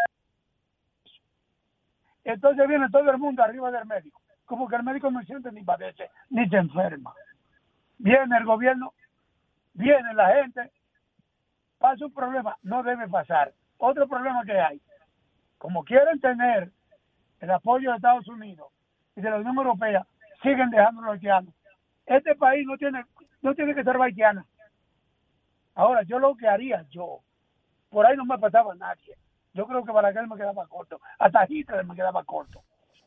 Porque el problema se lo tiran a los médicos ahora. Cuando dejan ellos mismos, porque eso es culpa de los gobiernos. Usted va a un hospital de guerra, por ejemplo, y ahí no hay un paciente que no sea haitiano. Muy bien, vamos a darle oportunidad a los demás. Tenemos las líneas llenas y le quiero pedir, reiterarle, que buenas, tardes, poderoso, buenas tardes. Sean un poco breves para que todo el mundo tenga la oportunidad de expresarse. Déjeme decirle algo, don, don Georgie, sí. y equipo completo. En los 20 años del, del gobierno del periodismo, metieron 3 millones de, de haitianos. Este que tenemos, que es el nuestro, ya lleva un millón y no hace nada. Y esa señora, esos datos que dio, estaba muy tutubiando lo que ella estaba expresando. Da pena que este pueblo, que Abinadel se deje manillar, dejando entrar tanto haitianos que ya tienen todo acopado, las calles, todos los ventuderos. Estamos arropados por las cuatro esquinas. Pero cuando aquí pase algo, él va a tener que huirse, él va a tener que mandarse a huir, portar, portar el blandengue. Él tiene que tomar una posición en este país porque si no el pueblo la va a tomar y va a ser peor después. Esa gente está acabando aquí con los dominicanos, matando gente, mochándole la cabeza, mochándole el brazo. Y él lo sigue dejando por, por querer apoyar a los norteamericanos. Que se vayan al carajo los norteamericanos. Muy bien. Buenas tardes, rumbo de la tarde. Buenas tardes. Hola, ¿cómo estás? Rudy y Georgie. ¿Cómo tú estás? Bienvenido. Fíjese, ustedes entrevistaron ayer a Zenén Fupucaba y hoy entrevista. Yo, yo tengo un nieto que en la pandemia tenía siete años y pico y tiene diez. Y él le decía, abuelo, le decía a, a Cárdenas, abuelo, el hombre de los muertos viene ahí. Entonces uno veía los anuncios que, que el tipo decía de los muertos. Óigase bien. Eh, no es por defender ni otra cosa, sino es que aquí cualquier tema que surja que le afecte al gobierno, de una vez lo politizan y le, lo quieren exteriorizar de una forma para acaparar el tema. Bebe, oye, los médicos, mañana va a ser otro tema. Ningún médico quiere que su paciente se muera. Oiga, el país donde más gente andrajosa, Dios perdóname, van, es San Vicente de Lomina. Ahí los médicos tienen que aguantar de todo, todos los olores de, toda clase. Que vayan todos esos bandidos que están hablando, que vayan a, coger siquiera una semana ahí en San, en San Vicente de Lomina para que usted vea. Y así están hablando, sacrificando a los médicos. Lo que hay que hacer, lo que dijeron, que, que alteraron y cosas, llamarlo a capítulo. Usted dijo esto y esto y esto, venga probándolo. Eso es lo que hay que hacer. Porque ya los médicos dijeron lo suyo. Que la pase bien. Gracias, igualmente. Ese fue mi comentario al iniciar. Me tomé un tiempo largo incluso, pero en esa dirección era mi comentario. Buenas, rumbo de la tarde. Muy buenas tardes, Olga, Don Georgie. Hello, people. Valentín Tavares. Sí, señor. Valentín, bienvenido y adelante. Bueno, hoy no es una tarde de malas noticias, sino de buenas noticias, gracias a Dios. Qué bien. en la mañana de hoy realizamos una marcha multitudinaria hacia el Palacio Nacional, quien les habla Valentín Tavares. Organizamos más de 30 barrios, más de 30 sectores, incluso de la Romana, Sabana Grande de Boyá, asistieron frente al Palacio junto a María Mercedes y a María Teresa Cabrera eh, pues eh, dos cosas puntuales. Fuimos recibidos por el presidente de la República, el cual nos prometió una comisión para investigar los casos de desalojo como en el barrio Jerusalén y además de eso, eh, garantizar que no sigan esos atropellos hasta investigar bien el estatus eh, de los barrios que están siendo desalojados. Don Giorgi, se escucha, ¿verdad? Sí, claro, el Jerusalén es el que está por San Isidro por San Isidro. Pues mire, le tengo otra, quiero puntualizar algo y en este caso quiero felicitar a nuestra Policía Nacional. Mire, don Giorgi, tengo que ser honesto, hacía mucho que no protestaba frente al Palacio desde la vez que los la gente del Seibo protestaron por unos terrenos cuando Danilo Medina. Pero déjeme decirle que este es un gobierno de rostro humano. Eh, la atención que hubo por parte de la Guardia Presidencial que va vestida de civil identificada, así como también el civismo exhibido por la Policía Nacional. Felicitarlos y creo, don Giorgi, que con esta noticia que han recibido todos los sectores, una vez más estamos convencidos de que cuando se hacen las cosas acogiéndonos al respeto, al orden, al civismo, a la ética, a la moral, pues se podemos obtener buenos resultados. Hoy Jerusalén está más tranquila. Claro, seguimos despiertos, seguimos en pie de lucha. Atentos. atentos, ¿verdad? Pero atendiendo de que el señor María Mercedes le pidió al presidente la destitución del jefe de Estado Mayor de la Fuerza Aérea y que sea investigado, porque no se explican los distintos atropellos que han habido en el barrio Jerusalén, así como en otros barrios como el Bonito de San Isidro. Fue una actividad multitudinaria, pero no hubo un herido, no hubo un muerto, gracias a Dios. Exhibimos eh, eh, esa, No, y lo importante es que el presidente los recibió y los escuchó. Nos, recibió, don Giorgi, muy buena esa puntualización suya. Nos recibió, eh, pudiéramos decir, al, al paso de media hora que estuvimos ahí, eh, luego la multitud se quedó esperando la respuesta. Yo tuve que marcharme a mi trabajo, pero los resultados, la atención por parte del gobierno. Eh, oiga, Giorgi, para terminar ya, porque es muy buena esta noticia. Nosotros le habíamos pedido de manera particular al presidente, con todo el respeto, que nombrara una comisión que se llame la Comisión de la Verdad. Y vaya sorpresa, don Giorgi el presidente escuchó a Valentín Tavares. Ya el presidente instruyó en el Palacio para nombrar una comisión que va a investigar especialmente el caso de Jerusalén, que ha sido el más sonoro en los últimos días. Muy bien.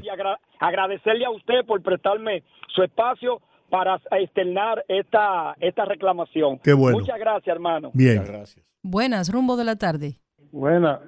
Sí, pero que el presidente no se puede hacer cómplice de esas invasiones que están haciendo tampoco porque sé que está hablando ahí, sabemos quién es. Entonces, bueno, y no nos conviene, no nos conviene, al PRM no le conviene ese tipo, esas invasiones, así no. Ese es un invasor el que está hablando ahí, con una labia. Mira, eh, la cuestión de la maternidad de Lomina, eso debe llevarse a cabo con una mejor investigación. Sí, porque para no cortar, porque eso lo están politizando y dándole duro, pero hay que ver cuál fue el fallo. Ahora, yo creo que eso debe ser tocado el ministro de, de, de, salud. El ministro de salud tiene que también eh, tiene culpa de, de, esa cosa, porque él es el ministro, él tiene que saber cómo está funcionando todos los centros médicos del país, porque él es el ministro. Él tiene que llevar a cabo todas las investigaciones de, todos los, centros. Eso, eso, es un centro que nada más es haitiano. Eso no puede ser. El país se va a revoltear. Así es que, y que los oyentes corten menos, la, que hablen menos, porque todo el mundo quiere llamar. Así es, gracias. Buenas, rumbo de la tarde. Buenas, ¿cómo están? Bien, cuéntenos. Eso es una situación muy penosa, sumamente penosa, esa muerte de todos esos niños y que llegue a que tengan que quitar el director. Pero la pregunta que yo me hago, esto subió, eh, sucedió en febrero y ahora es que sale a la pública. Eso es la pregunta que yo me hago. Bueno. y salió por una investigación, un trabajo de investigación de Nuria Así Piera. Es. Y, y, yo, yo quisiera como que en algún momento el dominicano aprenda a sacar la gimnasia de la magnesia. Atacar a los médicos por esto, nadie yo creo que esté atacando a médicos. Yo creo que están atacando el hecho en donde un médico hizo algo mal. A mente que sí se politiza todo lo que pasa, porque es un país político. El hecho de que eh, un médico actúe de la forma consciente para, para eh, mover cifras, para maquillar cifras, es un acto deliberado y es un acto consciente de ese médico. Pero debe, ser, debe, ser, investigado, sí, es verdad, debe ser investigado, pero recordemos que aquí no estamos atacando a los médicos. De hecho, es el colegio médico que hace la denuncia y la gente debe saber separar los hechos, una cosa de otra, para que lleguemos a la objetividad y logremos ver un panorama más amplio y real. Buenas. Buenas tardes. Buenas tardes. Adelante. Hola. Eh, a veces en este país uno hasta rabia le da realmente, porque aquí hay gente que le encanta opinar de todo, pero ¿ustedes saben cuál es la gravedad? Que todo lo desastre de este gobierno lo quieren justificar con los 20 años del PLD y de Leonel. Yo creo que eso deberían de superarlo. Porque por los datos están ahí, de que aquí la mortalidad infantil había bajado, y si eso pasó en febrero y ahora se descubre porque alguien lo denunció, ¿qué más diablura no están pasando en este país? Simplemente la tapan con mentiras, porque todo es una mentira. Y ese, y ese Mario Lama le encantaba hacer tweets y hacer eh, tour por, por, los medios de comunicación para hablar porquería, para hoy estar en el poder y simplemente no servir para nada, lamentablemente, que eso es lo que me encojona a mí. Gracias por su opinión y desahogo. Buenas tardes, rumbo de la tarde. Buenas. El Ferrera de Igualay. Adelante, Ferrera. adelante. Georgie. Sí. El, señor que habló ahorita, que, que, aquí no van a robar los haitianos. Entonces, yo, yo tengo para eh, decirle algo a él. Yo no lo voy a hablar en, en forma campesino, como decían los viejos anteriores. Antes de Abinader coger el poder los tres años, esa parva de haitianos que había aquí, ¿fue Abinader que lo trajo? lo que estaban haciendo y deshaciendo, haciendo lo que ellos le den de gana, porque lo que, lo que hizo Lionel y lo que hizo Danilo, que lo legalizó todo, ¿a cambio de qué? Fue Abinader que lo hizo. Porque eh, está bien que, en este gobierno eh, han entrado muchos haitianos, pero se va a comparar con, con, con, con esa parva, como vuelvo a decir, con esa parva de haitianos que habían aquí, que, estamos arropados hoy con esos haitianos viejos. Muy bien. Gracias. Buenas, rumbo de la tarde. La última llamada. Teófilo. Don, Teófilo. Ay, ¿cómo están ustedes? Qué bueno escucharlo. Gracias, ha estado mal, mal. ¿Qué le pasa? Tengo una fiebre ahora mismo que se pasa una más hoy que mañana. No me diga, ¿y qué le pasa? ¿Un estado gripal? Sí, la fiebre y, el dolor en el cuerpo. Yo no he salido esta semana de, del hospital dando viaje. Hoy me hicieron 13 análisis ahí en el almirante y la gente nada de nada, pero nada. Qué barbaridad. Yo espero en Dios que el presidente de la República, el que está o lo que vengan, tiene que hacer un análisis con los funcionarios que ellos van a nombrar, porque como dice como dice Jacqueline, así no. Y, y a don Teodoro, el que, que tampoco es así, que el que la debe tiene que pagarla. Bueno, bueno. que se mejore, Concho, qué barbaridad. La última llamada, vamos a tomar esta. Buenas. Sí, buenas tardes. Sí, buenas. Sí, mire, yo quiero eh, denunciar algo. Mire, en la carretera Milla, después, eh, como que va para San Isidro, después del Jumbo, hay un semáforo.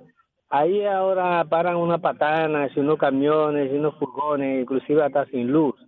Y está creando un problema y es un peligro para la, para la sociedad. ¿Carretera dónde, por favor? Carretera Mella. Mella carretera Milla, sale de como de oeste a este, ¿verdad? Después de la charla de Después de la charla. Jumbo, ahí está el supermercado Jumbo, ahí hay un semáforo, inmediatamente después del semáforo, ahí paran una una una patana. Patanas y furgones ahí y lo dejan ahí de noche sin una lucecita, sin nada. Bueno, atención a las autoridades del Intran, DGCET, eso hay que corregirlo, es un peligro. Muchas gracias por la información. Señores, terminamos por hoy. Gracias.